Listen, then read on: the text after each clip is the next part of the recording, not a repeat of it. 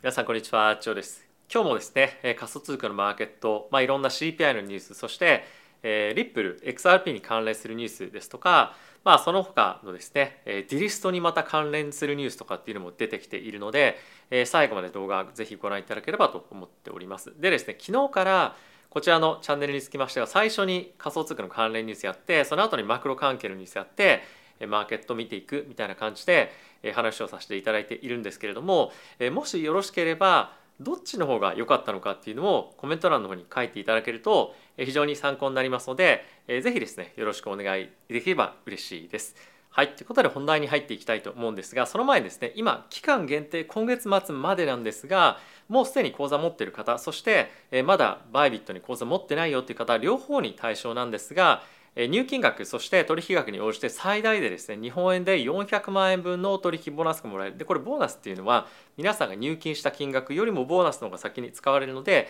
まあ、非常にお得なんですよね。でプラスこれに加えてえー、ZoomX ですねこちらもまだアカウント持ってないよという方に関しましては初回入金ですね100%ボーナスこれ200万、えー、200ドル、えー、上限なんですけれども、まあ、こちらもですね同様のボーナスの使い方の順番の扱いになるので、えー、まだ持ってないよという方はぜひですね皆さんの資産効率を高めて運用するためにこちらご利用いただければと思っております。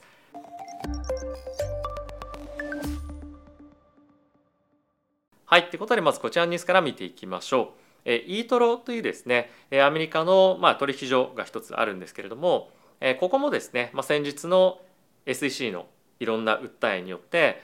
まあいろいろと問題が起こってますけれどもポリゴンそして Decentraland Dash Algorand のようなトークンに対してアメリカのプラットフォームから delist するということを発表していました。で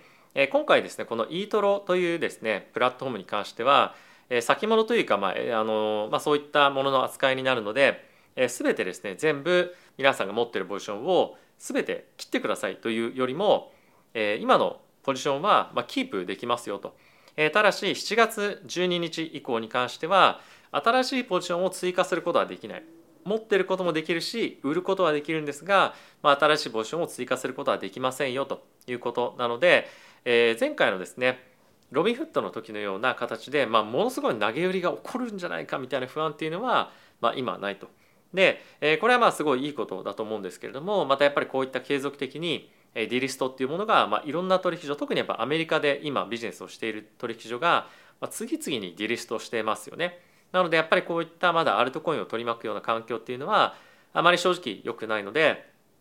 えー、もう少ししばらくの間は、まあ、ベアマーケットじゃないんですけれどもまあ、非常にまあセンチメンタが悪い環境っていうのが、えー、続いていくんじゃないかなっていうのは思っています。はいで続いてこちら見ていきたいと思うんですが、えー、リップルに関連した裁判ですごく注目をされていたのがこの以前の SEC のですねトップだったヒンマンさんという方がですね、えーまあ、発言を以前していたんですけれどもどんな発言をしていたかというとイーサリアムはですね証券ではないですよということを言ってたんですよね。でこれに対しての、まあ、SEC 内での、まあ、メモみたいなところが、えー、これを、まあ、裁判の一つの証拠として、えー、出してくださいということを、まあ、リップルのですね、まあ、リップルラブスというところがあってそこが要求していたんですけれども、えー、裁判の裁判官はですね、まあ、これをじゃ証拠品としてというか、まあ、一つの提出書類として、えー、推進出しなさいというふうに命令をしてこれが出てきて、えーまあ、しっかりと確認ができたというような状況なんですが、まあ、これがですね本当にリップル XRP の証券性に影響があるかどうかっていうとちょっと微妙な状況なんですよね。で実際にちょっとチャートを皆さんと一緒に見ていきたいと思うんですけれどもリップル XRP について皆さんどういうような動きをしたと思いますでしょうか？もうすでに皆さん見られたという方もいらっしゃると思うんですが、えー、一応ですねこんな感じの動きになってまして一旦ドーンと動いて前の価格よりも下がってしまったんですよね。まあ、つまり今回のまあ、この貧満文書というふうにまあ言われたりしていますけれども、え、この文章がですね、まあ、やっぱりマーケットに対してインパクトがなかったというようなことが証明されてしまったような今マーケットの動きになっているのでリップル XRP をまあこの裁判勝つというふうな形で見ていて期待していた人たちっていうところについては、まあ、少しがっかりした残念だったニュースというかまあ動きになってしまったんじゃないかなというふうに思います。そしてえこれに対してまあ実際じゃあ意味がなかったかどうかっていうのは、まだはっきりはしていないと思うんですけれども、まあ、やっぱりこういった、えニュース記事、まあ、動きに対して、まあ、関連記事とかニュース記事がいろいろと出ているんですが、まあ、本当にこれが、えリップルの裁判に対して意味があるかっていうと、まあ、実際のところ、まあ、多くの人のいろんな見解を見ていると、まあ、あまり正直インパクトないんじゃないかっていうふうにま言われてますよね。っていうのもこのヒンマン文章の中にヒンマンの E メールの中には、まあ、何もそのなぜこれが、まあ、イーサリアムが証券ではないというふうに定義されたかっていう話にも細かい話までは書いていないんですよね。でプラス、まあ、そういったことをですね発言する時に、まあ、一応 SEC の中でそのような発言がですね今後 SEC に対してネガティブな形でえー、残ってしまうんじゃないかっていうような懸念もあったこともあって、まあ、あまりそのいろんなことをですね余分なことを話さないような、えー、ようにした方がいいんじゃないですかみたいなまあ何て言うんですかね、まあ、助言みたいなものもいろんなサポートする側から、まあ、あったようで、まあ、中身に関しては詳細は書いていないということで、えー、正直、まあ、あのあまりインパクトないんじゃないかというふうに言われています。じゃあ今後このリップルの裁判で、まあ、リップルが勝った場合じゃあ実際にこれどうなるかっていうと、まあ、正直僕あんまりインパクトないと思うんですよね。っていうのも、えー、リップル XRP っていうのは、えー、前々回のバブルの時に前回のバブルのあの前々回のバブルの時の高値を前回のバブルで超えられてないですよね。で、えー、かつ、まあ、今の状況も含めてそうなんですけれども昔はリップル XRP って、まあ、そんなにたくさんトークンも上場されていない中でお金が集まったっていうことはあると思うんですが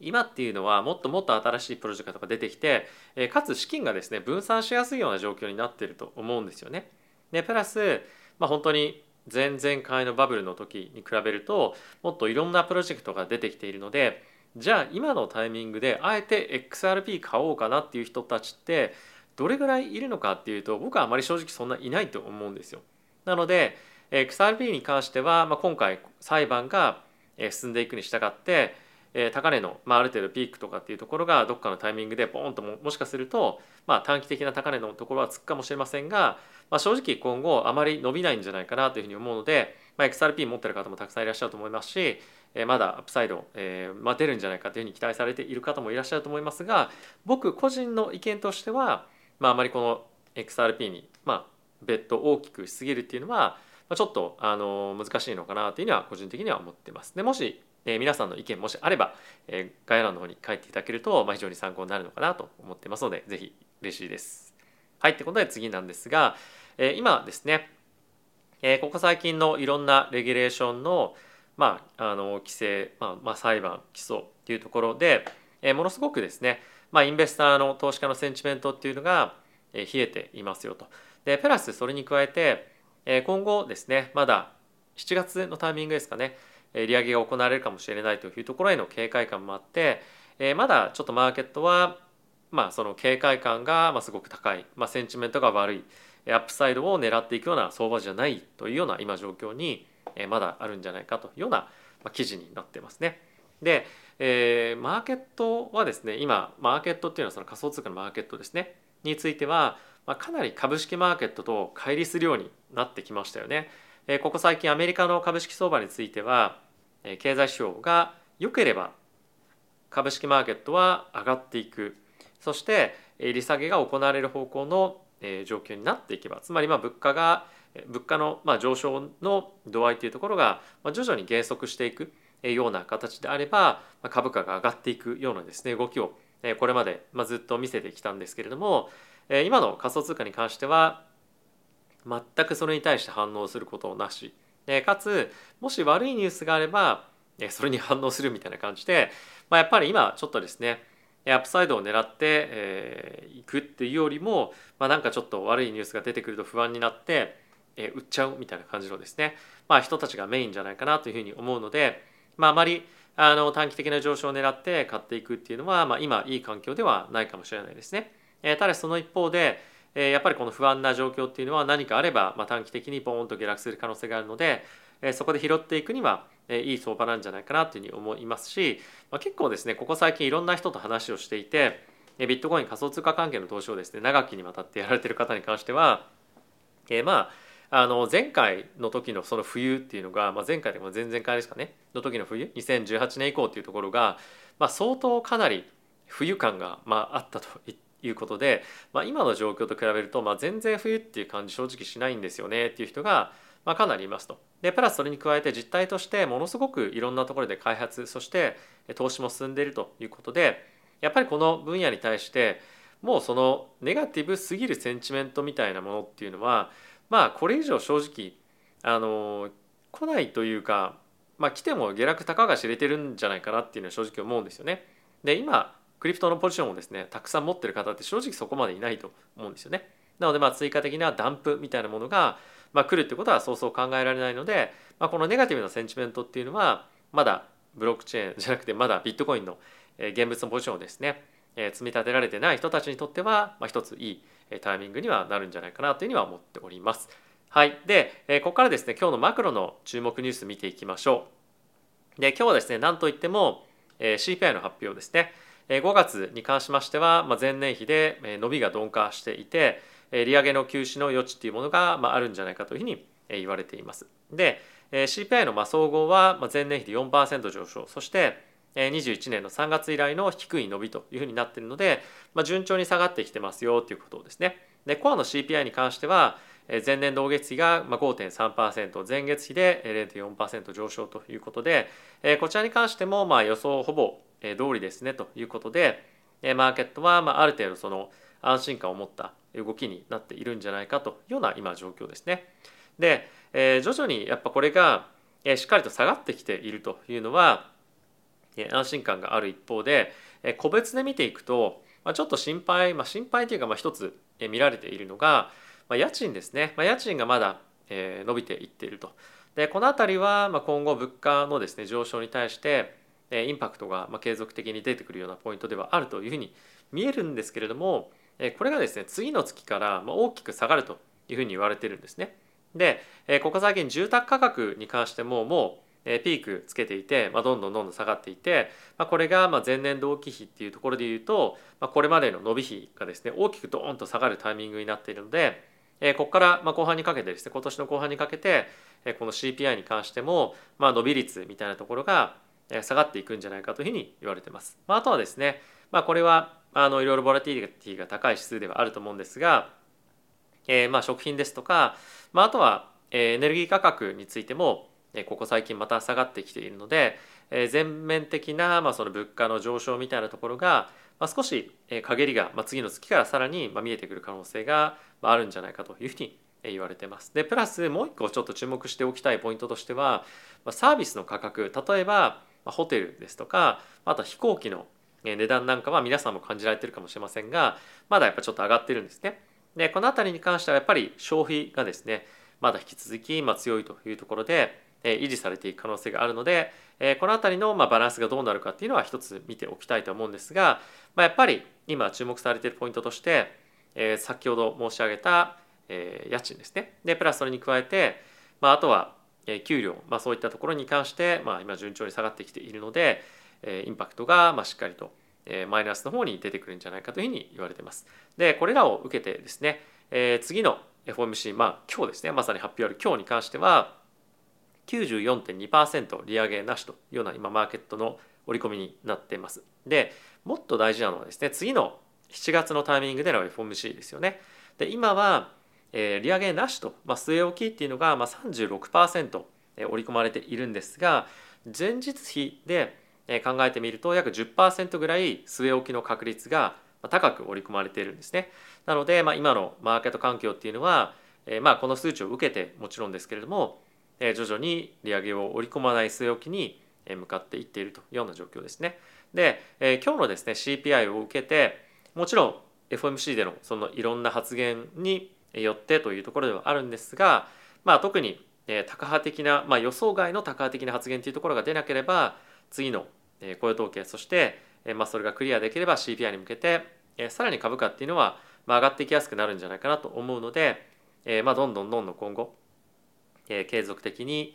株価への資金流入みたいなものが、えま増えていくんじゃないかと思うので、えさらに上昇がま続くんではないかなというふうには思っております。で最終的にこれに引っ張られるような形で仮想通貨も上がっていくんじゃないかっていうような期待が出ていると思いますがまあそれはですね、まあ、そうなればいいなっていうぐらいでやっぱりまだレギュレーションそしてまあいろんな裁判起訴のですね結果っていうところが非常に大きくマーケットにはインパクトあると思うのでその辺りを見てまあ、考えていかなきゃいけないと思いますし、まあ、あまりにも楽観的なビューを持つというよりも、まあ、ある程度時間が経つんじゃないかというようなベースで考えておく方がいいんではないかなというふうに思います。ただし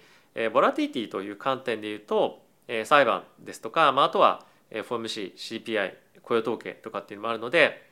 上下、まあ、狭いレンジ、まあ、狭いレンジというか、まあ、あのレンジでないレンジ内での推移になるかもしれませんがボラティティというのはですね引き続き出てくると思うので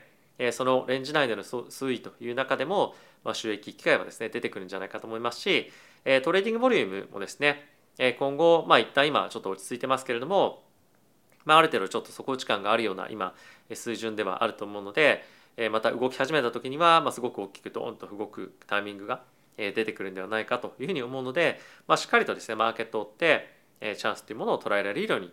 皆さんと一緒に market update をやっていければなというふうに思ってます。はい。ということで皆さんいかがでしたでしょうか？え、今日のこの流れに関してコメントをいただけると嬉しいなというふうに思っているのと、まあ、あとはですね、ここ最近始めさせていただきましたメルマガですね。え、なかなか動画見られないよっていうタイミングもあると思うので、一応概要欄の方のずっと下に僕のいろんな SNS 載っけてますよという欄があって、え、そこにメルマガというのがあるので、えー、ぜひですね、見ていただけると嬉しいです。まあ、あとはですね、6月の今、まあ、このタイミングと、プラス7月の末にですね、東京そして京都でブロックチェーンのイベントがあると思うんですがそこのですね割引チケットがですね概要欄の方にありますのでぜひご興味ある方は使っていただければと思っております。はい。ということで皆さん今日も動画ご視聴ありがとうございました。また次回の動画でお会いしましょう。さよなら。